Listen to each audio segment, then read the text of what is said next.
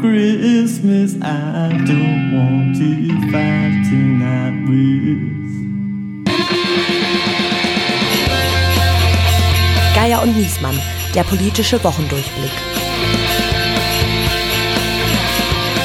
Es ist Kalenderwoche 51. Wir wünschen frohe Weihnachten und vor allem gute Besserung. Hier spricht Berlin, hier spricht das Redaktionsnetzwerk Deutschland. Mein Name ist Steven Geier und ich begrüße den nächsten CEO von Twitter, Andreas Niesmann. Hallo, lieber Steven, ja. Schön wär's. Äh, dann würde ich als erstes mal deinen Account sperren.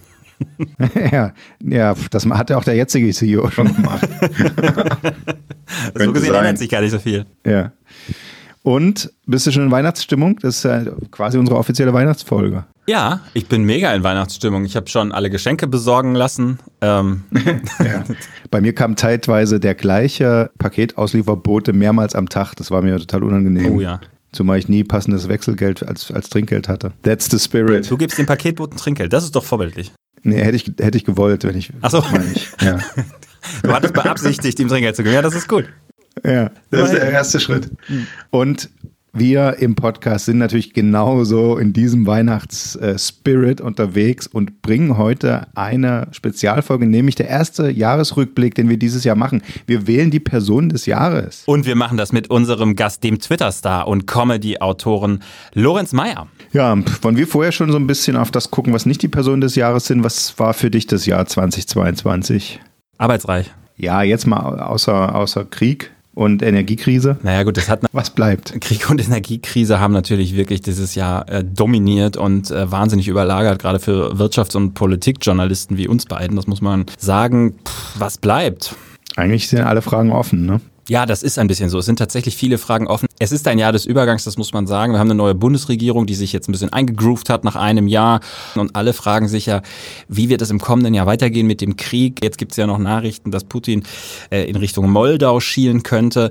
Ja, wir, wir gucken auf dieses Jahr 2023, was vor uns liegt und fragen uns, kann es eigentlich noch schlimmer werden als 2022? Ich fürchte, die Antwort lautet ja, es kann, es muss aber nicht. Ja, also und es passiert ja alles unter diesem Stichwort äh, Krieg und oder wie Scholz es genannt hat und damit das Wort des Jahres geprägt hat, Zeitenwende. Also insofern äh, die, die, der, das Jahr des Übergangs, was aber in diesem Jahr erst begonnen hat, der Übergang. Ja, es gab trotzdem ein paar Standards. Das Wort des Jahres ist eines. Ich habe noch ein paar andere rausgesucht. Hm, sag mal. Äh, die kennen natürlich die Hörer, aber wir können ja so Ratespiel machen. Okay. Wer kann spontan sagen, das Jugendwort des Jahres? Cringe? Nein, cr Cringe? Cringe was letztes Jahr, richtig. Das habe ich, da haben bestimmt jetzt viele gedacht, ist dieses Jahr Smash, mal was Positives. Ah, das habe ich gesehen. Smash, das ist eigentlich so ein bisschen was abschleppen, ne? Das stammt aus so einer, aus so einer Dating-App, wo das dann so heißt, wenn man jemanden ne, irgendwie nach, wie sagt man, äh, bei, bei Tinder nach rechts swiped. Ja, das ist Smash. Das heißt in dieser App Smash und das hat sich dann so ausgebreitet auf so, wenn du, wenn du Sachen gut findest, Ja. dann ist es Smash. Naja, äh, dazu passt der Sommerhit des Jahres. Laila Oh! von DJ Robin und Schürzer. Also es sind zwei Personen. Schürzer und DJ Robin. Ja. Ja, das ist natürlich dieses äh, Lied, das im Rotlichtmilieu spielt und äh, wo Genau. es äh, gestandene Politiker gab, die darüber philosophiert haben, ob das jetzt verboten werden sollte oder nicht. Ja, ich bin stolz darauf, dass wir das ganze Jahr geschafft haben, diese Debatte hier nicht abzubilden. Äh, und dabei können wir es auch belassen. Was noch nicht gewählt wurde, ist ja das Unwort des Jahres. Da darfst du jetzt Vorschläge machen. Ah, Das Unwort des Jahres ist ja meistens ein politisches, deswegen schlage ich vor das Sondervermögen. Da, genau, das sind ja immer Wörter, die irgendwas verschleiern sollen. Insofern passt es sehr gut. Sozialtourismus, habe ich gedacht, hat gute Chancen. War es das nicht schon mal? Habe ich kurz überlegt. Oder Asyl? Ja, der Asyltourismus stimmt vielleicht zu nah dran, vielleicht zu nah Na. dran. Aber ich, ja, für die, für die ukrainischen Flüchtlinge aber besonders niederträchtiges Wort. Genau. Also, und damit ist es auch schon das Stichwort Ukraine gefallen. Natürlich, ähm, wenn wir jetzt gleich die Köpfe des Jahres wählen mit Lorenz Mayer, wird natürlich auch die Ukraine und andere Krisen eine Rolle spielen. Das Time Magazine hat die Person des Jahres schon gewählt. Natürlich Volodymyr Zelensky, der jetzt zum Jahresabschluss auch nochmal äh, nach Amerika gereist ist und nochmal große Schlagzeilen macht. Ja, er ist die Figur des Jahres. Ich glaube, da beißt die Maus keinen Faden ab. Also ähm, alles hat sich um ihn gedreht. Er hat dieses Land zusammengehalten in der schwierigsten Stunde und den Widerstand organisiert. Eigentlich ist es fast egal, was er noch macht. Das ist, das geht jetzt mit ihm nach Hause. Also das, äh, er wird dann eine historische Figur am Ende wie Churchill oder so. Aber vielleicht fallen uns ja jetzt gemeinsam äh, mit dem geschätzten Kollegen Meyer noch ein paar andere Köpfe des Jahres ein. Und ich würde sagen, wir gehen es an.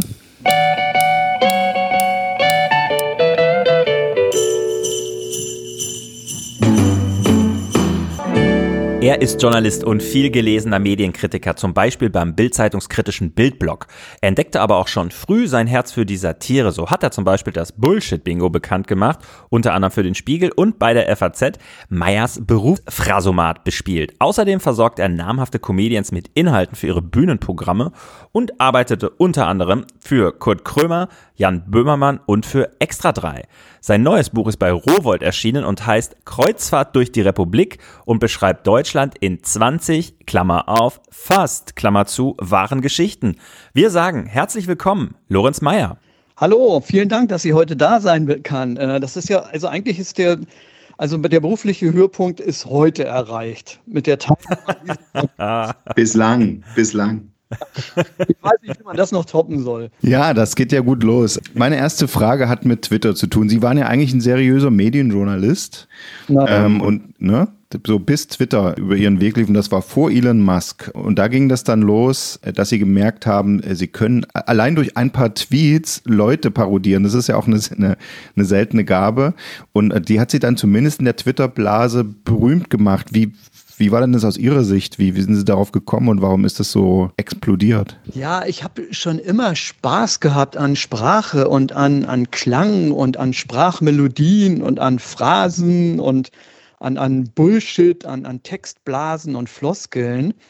Und irgendwann ist mir das aufgefallen, dass verschiedene Medienpersönlichkeiten so einen bestimmten Ton haben und, oder auch so ein bestimmtes Mindset und, und Weltbild haben, in das sie alles reinpacken. Und dann habe ich gedacht, es müsste eine Herausforderung sein, wenn ich zum Beispiel Harald Martenstein, der Kolumnist, der könnte eigentlich, also in seinem Weltbild könnte er eigentlich über alles reden, über Küchenmaschinen und, und Schwämme oder eine, eine Reibe oder so. Und dann habe ich bei Twitter gesagt, nennt mir mal irgendeinen beliebigen Haushaltsgegenstand irgendwie. Und dann haben die Leute gesagt, Wäschekorb oder so.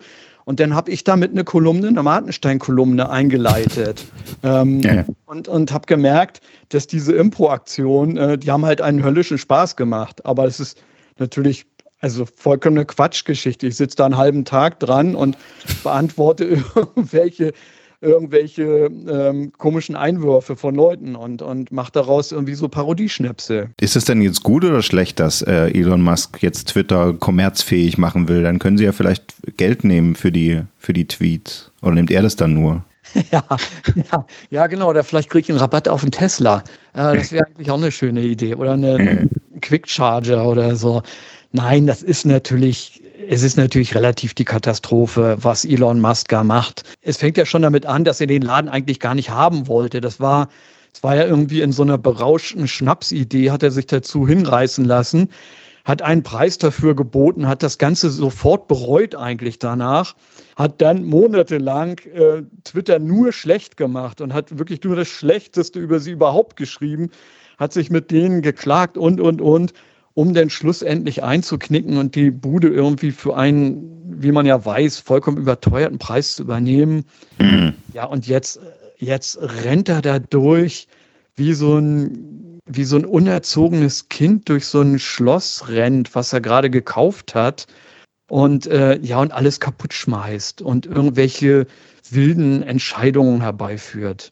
Hm, das ist so das Problem mit Impulskäufen von Milliardären. Ne? Wenn wir einen Impulskauf machen, okay, die, das brauche ich irgendwie gar nicht, diese Käsereibe. Die lag da nur so schön, aber bei ihm ist halt irgendwie ein ganzes Medienunternehmen geworden.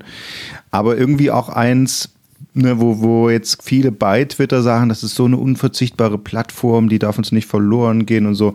Sehen Sie das auch so kulturpessimistisch? Mir tut das schon sehr weh, muss ich sagen, weil die Möglichkeiten, sich mit Leuten aus der Medienbranche oder mit Politikern und Politikerinnen irgendwie auseinanderzusetzen auf so einem ganz schnellen, informellen Kanal, ähm, die Schnelligkeit des Mediums, das weiß ich im Moment nicht, wie das zu ersetzen sein soll. Das können andere soziale Dienste nicht. Das wird auch Mastodon bis auf weiteres, bis auf eine lange, lange Zeit sehe ich da auch überhaupt keine Alternative in sich. Das macht die Sache gerade sehr, sehr bitter. Es gibt ja auch gerade bei dem Humor, den Sie äh, da ähm, äh, verbreiten oder für den Sie da stehen, ist, ist, natürlich Twitter auch die Zielgruppe par excellence. Ne?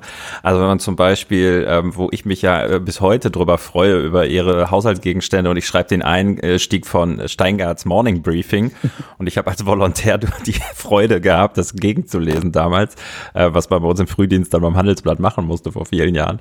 Ähm, und, äh, und äh, das ist natürlich, da erreichen Sie natürlich natürlich über Twitter genau diejenigen, die das lesen und die Journalisten und die auch vielleicht so eine gewisse Häme haben, wenn sie auf Gabor Steingart schauen und so. Das ist natürlich echt, das wäre schon echt schade, wenn solche, äh, sagen wir, solche kleinen Schabernacks nicht mehr gemacht werden könnten. Ne? Ja, stimmt. Und Twitter lebt ja auch wirklich von der Kreativität und, und ja, also ist es für mich, also es ist wirklich eine, hat eine große Tragik. Ähm, natürlich auch eine Komik, äh, wie Elon Musk da jetzt durchrüpelt und, und alles kaputt macht. Ja, und inspiriert von diesen kleinen sozusagen äh, sprachlichen Versuchen, wie würde sich Angela Merkel auf einem Golfplatz benehmen, haben sie jetzt ein ganzes Buch draus gemacht, was genau sozusagen diesen Gedankenspielen folgt. Und da haben sie dann endgültig den seriösen Boden äh, verlassen und erwecken doch tatsächlich den Eindruck, dass sie äh, irgendwie sich mit, mit, mit Markus Lanz äh, getroffen haben oder äh, mit Angela Merkel Golf gespielt haben. Wie haben Sie denn ausgewählt, welche Politiker und Dichter und Denker und, und, und Promis ja, ja, Sie da begegnen? Es sind ja 20 Geschichten und es sind sowohl Leute dabei, die jetzt bei uns im Podcast äh, öfter eine Rolle spielen, wie äh, Armin Laschet, Kevin Kühnert, Christian Lindner. Aber es sind auch welche dabei, wo ich wirklich mich ganz schön alt fühle, dass sie Bibi und Dagi B parodieren können und ich nur leidlich weiß, wer das ist. Also das letzte ist ja eigentlich eine Auszeichnung. In der Instagram-Szene nicht auszukennen, sehe ich eigentlich als große Qualifikation an.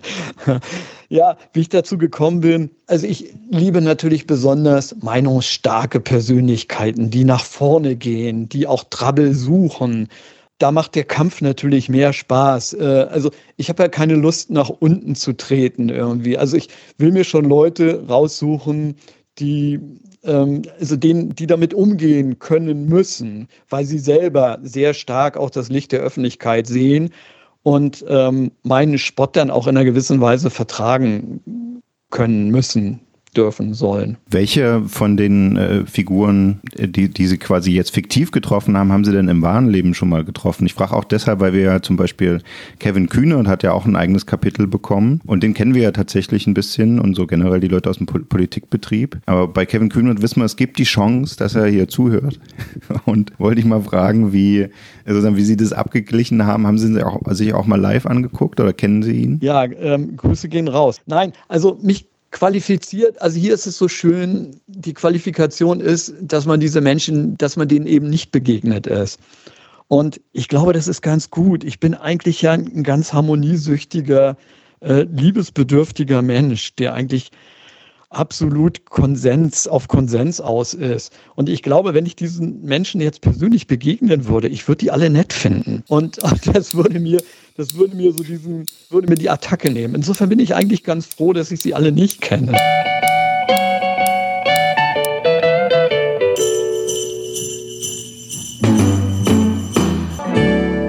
Wir haben uns verabredet, um Sie als den äh, großen Personenwatcher zu befragen oder um, um gemeinsam die Personen dieses Jahres in einem kleinen Jahresrückblick zu küren. Wir können es so machen, dass jeder so seine Person des Jahres reinruft oder wenn jemand keine Idee hat, dann verhandeln wir einfach und einigen uns auf eine.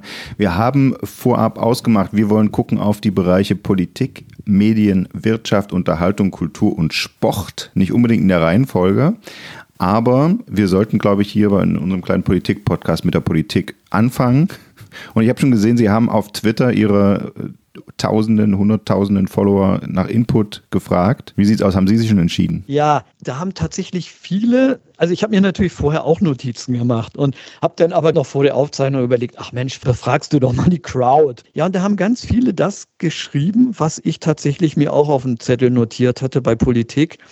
Das sind die iranischen Frauen die so mutig ihren Weg gehen in der Revolution und, und so viel auf sich nehmen an Risiko. Es ist nicht der politische Kopf, hm. diese ganzen vielen, vielen äh, iranischen Frauen, ja. Es ist ja jetzt soweit, dass tatsächlich man schon dachte, es könnte wirklich, die könnten wirklich schon den Etappensieg erreicht haben, dass diese Sittenpolizei aufgelöst wird. Das scheint zwar eine falsche Fährte gewesen zu sein, die da die iranische Regierung gelegt hat, aber ich meine, allein, dass man denkt, okay, wow, das scheint jetzt gerade zu passieren, zeigt ja, wie viel da in Bewegung geraten ist. Ne? Wobei die Leute, die sich mit dem Iran auskennen, tatsächlich äh, eher den ersten Aspekt äh, jetzt stärker betonen, den du sagst, ne? dass, hm. das, dass das Regime nie mit offenen Karten gespielt hat. Und ich war auch so, habe das sogar dachte, hoch und ich glaube, ich habe auch bei, bei Twitter da viele Journalisten, die erst irgendwie das bejubelt haben und dann irgendwie eifrig zurückruderten, als die Experten sagten, ah, habt nicht zu viele Hoffnungen so. Aber äh, sagen wir mal so, ähm, die, die, Nachrichten sind ja, dass auch inzwischen viele Selbstständige sich dem Streik dort anschließen und dem Generalstreik und also das Regime dort kommt immer weiter unter Druck. Das, das ist, glaube ich, auch, wie lange sich das jetzt schon hält, ist, ist, ist schon eine sehr positive Überraschung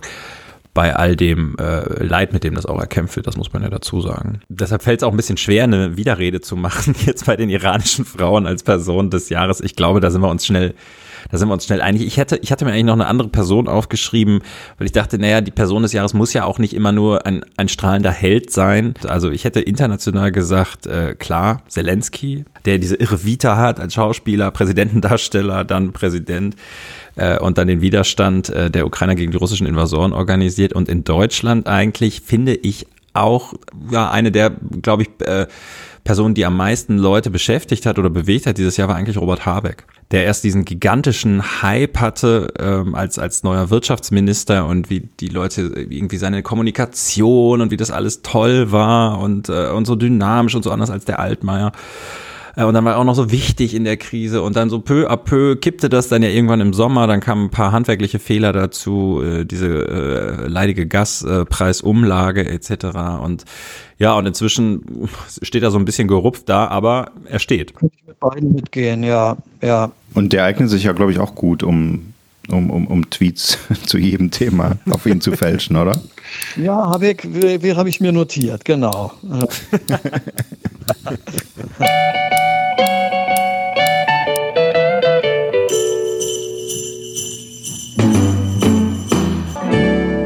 Wir haben jetzt natürlich schon äh, Elon Musk besprochen. Wir haben letztes Jahr das gleiche Format mit Dietmar Wischmeier gemacht und er hat ihn auch zur Person des Jahres, glaube ich, sogar gemacht. Ja, aber so ab zur Negativperson. Über den er sich am meisten aufgeregt hat. Herr Wischmeier hat sich äh, komplett aufgeregt über Grünheide, über Tesla, die Anlegung und über den Hype und er war auch der felsenfesten äh, Überzeugung, dass wir irgendwann über die Investitionsruine Tesla reden ähm, und äh, dass das dann alles in Trümmern da liegt. Und ehrlicherweise muss man sagen, das ist jetzt nicht unwahrscheinlicher hm. geworden hm. in diesem Jahr. Also aber insofern würde ich jetzt äh, Elon Musk jetzt bei den Medien- und Wirtschaftspersönlichkeiten rausnehmen, aber beim Medien fällt Ihnen als Bildblogger bestimmt noch was Gutes ein. ich wollte Sie nicht beeinflussen. Ich, no pressure. Ja, genau. Wenn ich jetzt was Falsches sage, ist das Gespräch beendet. Ich weiß. Können wir das nicht ans Ende verschieben? Nein, nein. Also bei den Medien, ich habe ja, wie Sie vorhin erzählt haben, bei Twitter ein paar Leute befragt. Ähm, die haben mich daran erinnert, das hatte ich schon vergessen, an die Aktion von Joko und Klaas ähm, für die Übergabe ihres Instagram-Accounts an, an iranische Menschenrechtlerinnen. Fand ich eine tolle Aktion. Also da würden für mich mehrere in Frage kommen. Ich finde, was man auch nicht so auf der Pfanne hat, ist tatsächlich die Entwicklung von Thilo Jung. Die finde ich ganz interessant mit seinem Format Jung und Naiv. Ähm, der hat sich, finde ich, inhaltlich sehr fortentwickelt. Jung und naiv ist das nicht mehr. Das ist jetzt eigentlich nur noch jung mit Anfang, Mitte 30, schätze ich mal. Na gut, Hans Jessen schiebt, verschiebt da den Altersdurchschnitt auch leicht. genau, genau. Grüße.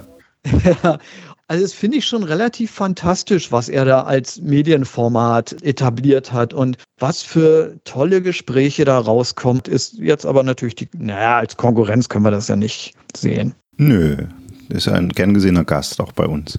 Und ähm, ja, ich hatte natürlich gleich an Medienmogule und sowas gedacht. Ich dachte irgendwie, Julian Reichelt hat ja auch ganz schön viele Schlagzeilen gemacht dieses Jahr. Ist das nicht auch so ein Medienkopf in ja, dem Sinne? So ein ja. Kopf, so ein Fuß, würde ich sagen, ja. Ja, es ist auch so, wo man das Gefühl hat, man müsste danach duschen, wenn man den für irgendwas nominiert. Und dann dieser neue Kanal, wo jetzt irgendwie wirklich die ganz Verrückten, also das ist ja bei allem das Problem, ne? wenn man eine Talkshow, äh, so eine Late-Night-Show in Amerika macht, dann hat man alle Hollywood-Promis aus ganz Amerika, letzten Endes aus der ganzen Welt, alle Popkünstler und sowas. Und dann strahlt das und schillert das. Und wenn man das in Deutschland macht, hat man halt dieselben 20 Filmschauspieler, die es ins Kino schaffen und dann noch viele C-Promis. Und dann ist man schon bei den Real-Life-Soap Hauptdarstellern irgendwie und dann merkt man ja, es wird irgendwie nicht so gut wie in Amerika. Und so ist es selbst bei den Verschwörungs, bei den rechtspopulistischen Verschwörungs-YouTube-Kanälen. Du bist dann sehr schnell bei Leuten. Äh, Gloria von Turn und Taxis. genau, wo jetzt ja die Bildzeitung äh, ganz gekränkt ist dass er sie hier ausgespannt hat. Ich finde das immer noch so, ist einer meiner, meiner größten Gags dieses Jahres, dass Gloria von Turn und Taxis über Moral redet, über Sexualmoral. Das ist so großartig.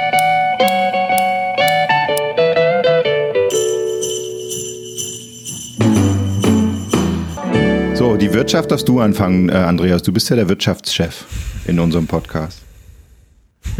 Aber wie gesagt, nicht Elon Musk nehmen.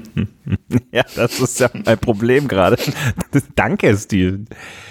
Ja, die Wirtschaft. Naja, also ich finde Oliver Blume, der jetzt nicht mehr ein, sondern gleich zwei, um nicht zu sagen, inzwischen sogar mit drei Aktien im DAX vertretene Unternehmen führt, nämlich Volkswagen, Porsche und die Porsche Holding. Ja, wobei die führt er nicht, aber da hat er natürlich mittelbar Einfluss.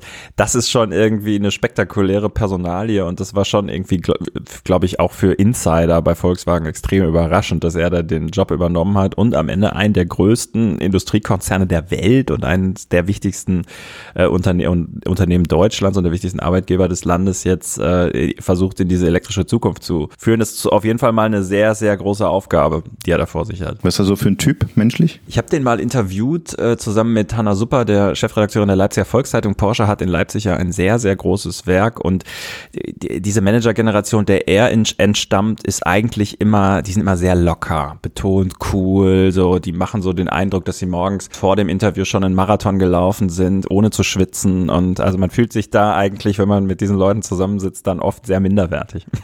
Das ist aber nicht so, nicht so, dass sie das jetzt irgendwie ausstrahlen, sondern die sind sehr nett und freundlich und locker und so das Gewese, das um sie gemacht wird, merkt man dann nachher, wenn die Sprecher sich noch 18 Mal melden und irgendwie was erzählen, also noch versuchen, das irgendwie so nachzubearbeiten, da merkt man dann schon, okay, die, also die Jungs haben auch schon so einen gewissen Königshof um sich rum. Herr Meier.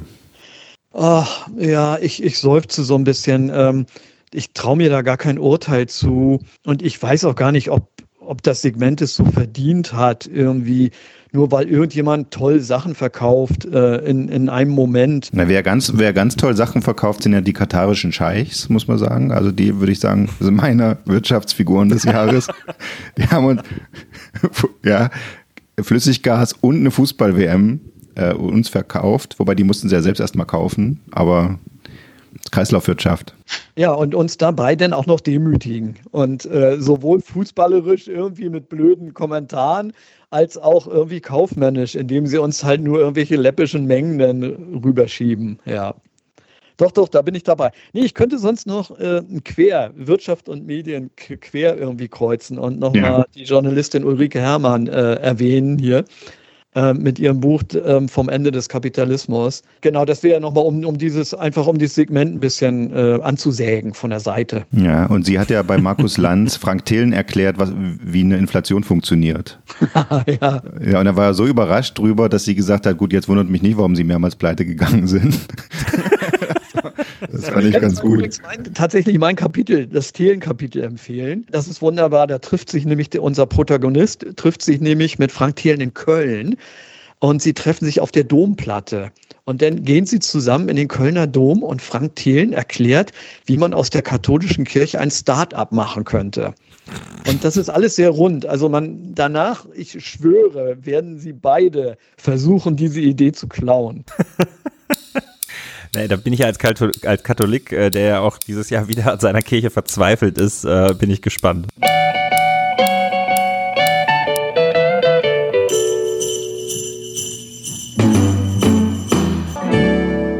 Ist das deine Unterhaltungsperson des Jahres?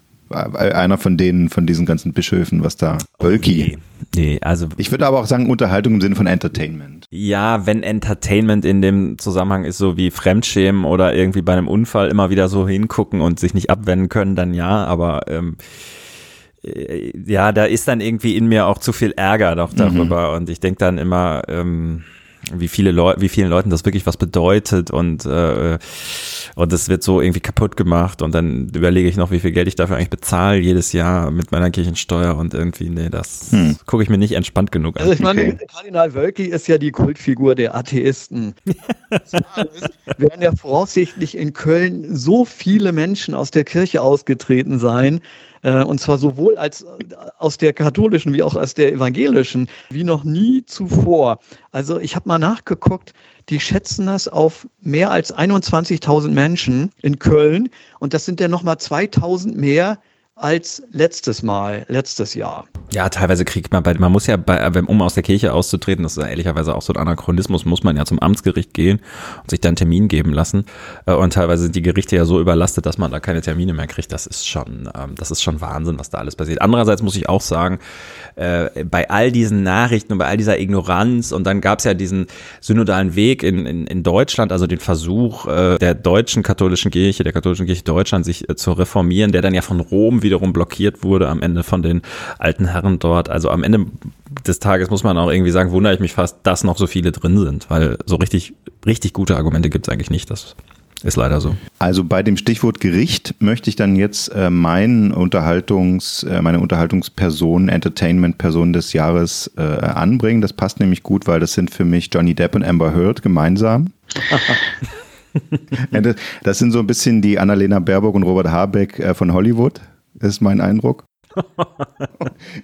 nee, da würde es ja fast einen Shitstorm geben. Ich glaube, man muss sich ja mit Amber Heard äh, solidarisieren, weil die so sch schlimm behandelt worden ist von Johnny Depp. Insofern vielleicht machen wir sie zur Unterhaltungsperson des Jahres. Aber das hat das, das hat das Gericht aber nicht so gesehen, oder? Ja, das sind auch ganz schlimme Frauenfeinde, glaube ich, da. Ah. Das Gericht. Und, und sie hat für so viele Memes gesorgt mit ihren Befragungen. Das ist ja auch schon an sich eine, die Wahl wert. Ja, aber bei Unterhaltung äh, tatsächlich, äh, um mal wieder ernst zu werden, also ich finde, Unterhaltung revolutioniert tatsächlich, die, hat tatsächlich dieser Outdoor-YouTuber Fritz Meinecke. Das Format heißt Seven versus Wild, also sieben gegen die Wildnis. Er sucht sich sieben Leute raus, einer von denen ist er dann selber. Und sie gehen für sieben Tage in die Wildnis. Sie sind ausgestattet mit GoPros. Also die erste Staffel fand letztes Jahr statt. In, da wurden sie, glaube ich, in Südschweden ausgesetzt, auf irgendwelchen kleinen Inselabschnitten. Und sie filmen sich halt tagsüber mit, äh, mit GoPros. Und äh, diese Videos haben halt Millionen Aufrufe. Also er wird jetzt, YouTube Deutschland wird er vollkommen dominieren jetzt mit, mit diesen Folgen. Das ist schon ziemlich sensationell, finde ich, mit so einem Independent-Format Respekt. Und der, die erste Staffel, also letztes Jahr, hat er mit ziemlich kleinem Besteck gefahren. Ich schätze mal vielleicht knapp sechsstellig oder so insgesamt von den Produktionskosten. Und, und diesmal ist, sind sie halt nach Panama gegangen, haben eine, es gibt ein tolles Make, Making-of dazu, haben eine Insel gemietet, die alleine soll, die Miete soll schon sechsstellig gekostet haben, ähm, mit Hubschraubermieten und ähm, also mit einem riesengroßen Aufwand, mit Ärzten im Hintergrund und, und, und. Also wirklich ein irres Outdoor-Format. Okay, also Outdoor ist nicht so mein, ist nicht so mein Fall, aber äh, vielleicht anderen beim Outdoor zugucken ist das vielleicht ganz gut. Ja.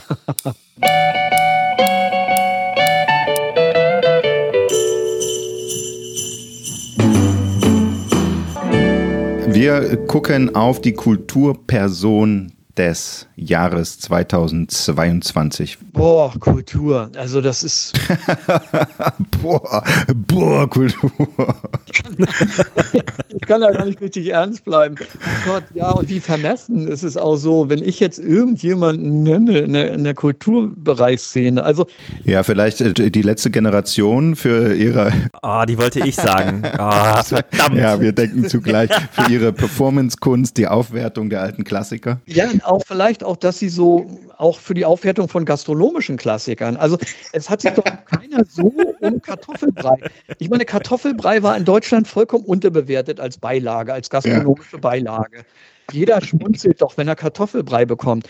Und einfach diese Erdknolle, die nochmal so gastronomisch hervorzuheben. Ja, und politisieren auch. Das ist auch nicht selbstverständlich. Genau. Ja. Ich habe was gelernt, ich war dieses Jahr eingeladen auf so einem Empfang und äh, da gab es auch Kartoffelpüree, aber kein Mensch, also da stehen dann ja so Kärtchen so mit goldener Schrift, was es so zu essen gibt. Da, ähm, und da schreibt ja kein Mensch freiwillig Kartoffelpüree drauf, da stand da drauf Kartoffelschnee. Ja, hing da der Springer Verlag mit drinne bei dem Empfang oder wie ist es? Also, äh, ja, also von mir aus können wir die letzte Generation nehmen, da müssen wir nicht weiter über diese äh, schiefgegangenen Dokumenta reden und so, was da im Kulturbereich alles Unerfreuliches passiert ist in diesem Jahr, dann belassen wir es lieber da beim Kartoffel. Kartoffelschnee.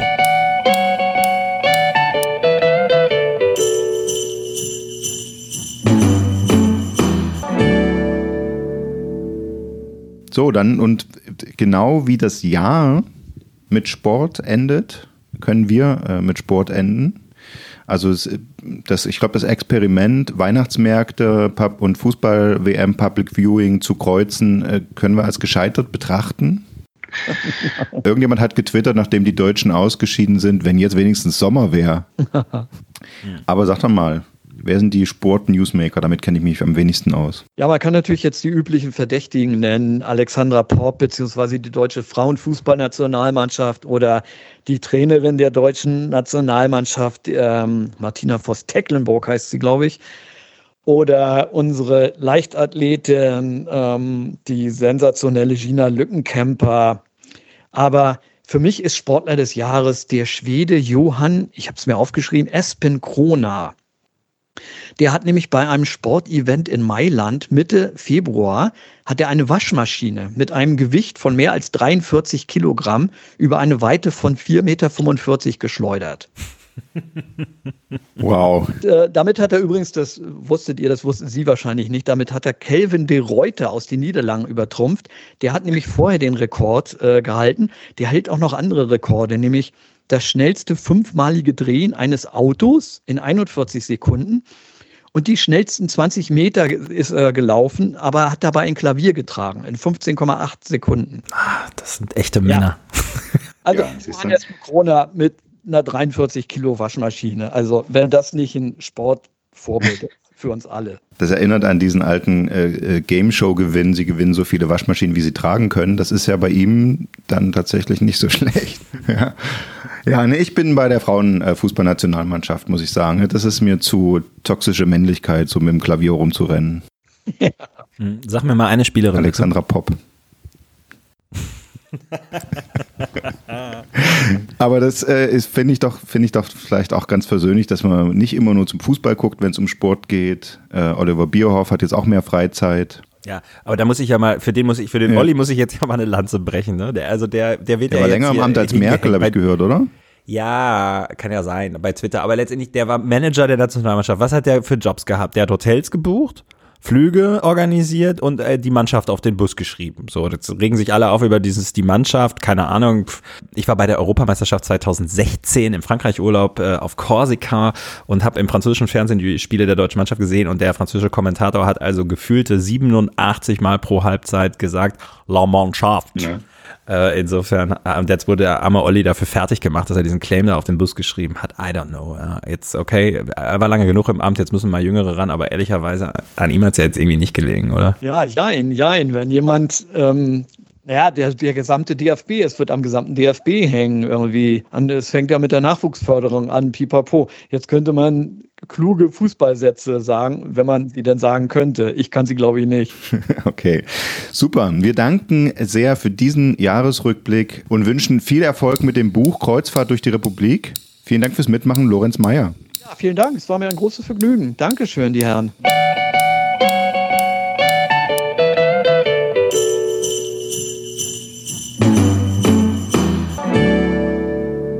Ja, liebe HörerInnen, damit ist unser Jahresrückblick vorüber, aber weil das Jahr noch nicht ganz vorbei ist, kommen wir auch noch mal wieder. Und da können Sie sich auf nächste Woche freuen. Genau, kurz vor Silvester sprechen wir mit dem Moderator der Heute Show und Co-Host des Podcasts Kalk und Welk Oliver Welke. Und da machen wir eigentlich den Jahresrückblick Teil 2. Da reden wir nämlich über die Höhe- und Tiefpunkte dieses Jahres. Bis dahin bedanken wir uns schon einmal für dieses Jahr, für unsere zweite Staffel bei all unseren Gästen. Es waren viele. Hören Sie alle Folgen nochmal nach. Es lohnt sich. Bei unseren Produzenten und Audioredakteuren Alice Mecke, Bastian Buck und vor allem dem Audiochef Dennis Pützig, der uns dieses Jahr zu neuen beruflichen Ufern verlässt. Vielen Dank für alles und viele Grüße. Man soll ja zu Weihnachten Gutes tun und wir haben auch einen kleinen Wunschzettel geschrieben an unsere Hörerinnen und Hörer. Wir würden uns freuen, wenn Sie uns eine kleine Bewertung dalassen. Sie muss auch gar nicht gut sein. Schreiben Sie, was Sie von uns halten. Was hat Sie geschrieben? Bist du bescheuert? Doch, natürlich. Gute Bewertung, Gutes tun, gute Bewertung. Schreiben Sie einfach, was Sie an Geier genervt hat und was Sie an Niesmann gut fanden. Wir freuen uns drauf. Wir wünschen frohe Weihnachten. Und einen guten Rutsch in ein hoffentlich besseres 2023. Aber erstmal bis nächste Woche. Easter bells are ringing, ding dong ding. April has her holiday, for is Easter Sunday morning, and Easter never looked so gay. Wide awake since break of dawn, rolling painted eggs around the lawn. Neighbors on their way to church who call Happy Easter to all. Listen to my heart go ding dong ding like the Easter bells above. For is Easter Sunday morning, and I'm home with the ones I